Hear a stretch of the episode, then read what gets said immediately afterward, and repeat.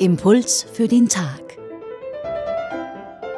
Diese Woche mit Vivian Perdomo. Sie ist Pastoralassistentin in der Pfarre Canisius im 9. Wiener Gemeindebezirk.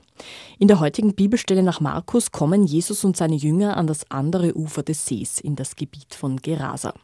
Dort läuft ihm ein Mann entgegen, der von einem unreinen Geist besessen war, von Dämonen. Jesus lässt die Dämonen in eine Schweineherde hineinfahren, die dort am See weidet.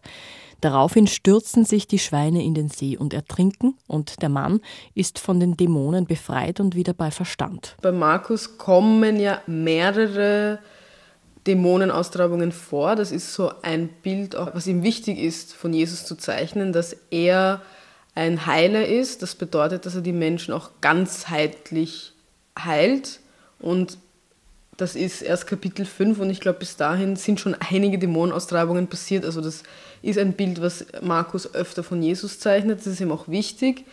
Und hier ist spannend ähm, der Ort, in dem wir uns befinden, nämlich in Gerasa. Das ist, wie hier beschrieben ist, auch auf der anderen Seite des Sees, am anderen Ufer. Und das ist heidnisches Gebiet.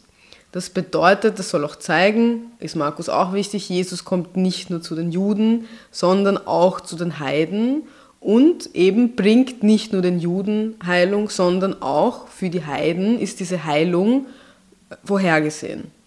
Und hier wird beschrieben, dieser Mann, der leidet jetzt unter Anführungszeichen nicht nur unter einer Behinderung, wie zum Beispiel er ist nur blind oder er kann nur nicht gehen, sondern immer wenn in der Bibel von einer Dämonenbesessenheit gesprochen wird, soll das zeigen, dass dieser Mensch komplett krank ist. Was bedeutet das? Ähm, dass dieser Mensch auch überhaupt nicht mehr sozialfähig ist und überhaupt nicht mehr fähig ist, sich selbst am Leben zu halten. Also dieses Dämonen-Ding soll einfach zeigen, hier geht es wirklich um was, um ein Next Level sozusagen. Und Jesus ist aber auch fähig, das zu heilen. Also selbst da hat Jesus die Vollmacht einzugreifen und dem Menschen einfach Heilung zu bringen. Am Ende ist dieser Mann einfach wieder komplett geheilt und gesellschaftsfähig. Es steht auch hier, er ist dann ordentlich gekleidet. Das gehört dazu, dass wir als gesellschaftsfähige Menschen uns ordentlich anziehen sozusagen. Und er ist wieder komplett bei klarem Verstand. Das heißt, er ist jetzt auch wieder fähig zu denken und für sich selbst auch Verantwortung zu übernehmen.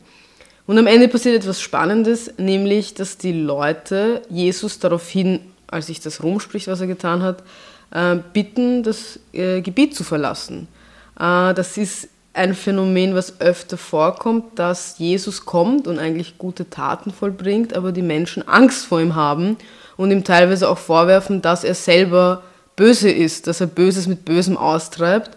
Ich denke, das kennen wir Menschen alle, dass wir gerade dann, wenn es wichtig wird oder wenn uns jemand zum Beispiel die Wahrheit ins Gesicht sagt, obwohl es etwas Wichtiges ist und man gerade dahin hören sollte, oder auch wenn etwas Gutes geschieht, aber es ist wichtig, irgendwie der Mensch hat oft Angst vor großen Ereignissen.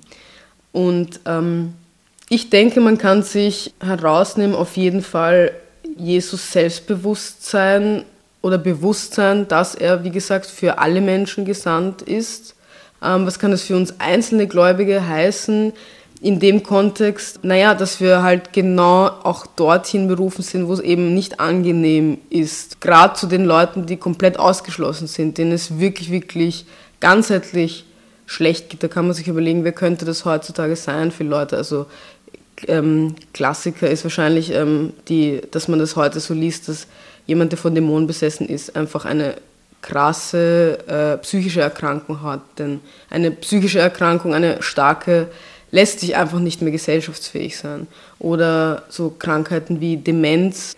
Und ja, auch zu diesen Menschen sind wir halt gerufen, dass wir die nicht vergessen, sondern immer auf, auf sie schauen und das Beste tun, um sie dann wieder in die Gesellschaft zu integrieren.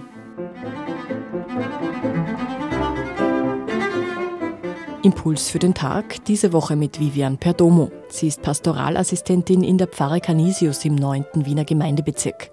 Wenn Sie die Bibelstelle von heute nachlesen wollen, sie steht im Evangelium nach Markus, Kapitel 5, die Verse 1 bis 20. Einen Link dazu finden Sie auf unserer Homepage radioklassik.at. Dort können Sie den Impuls für den Tag auch nachhören.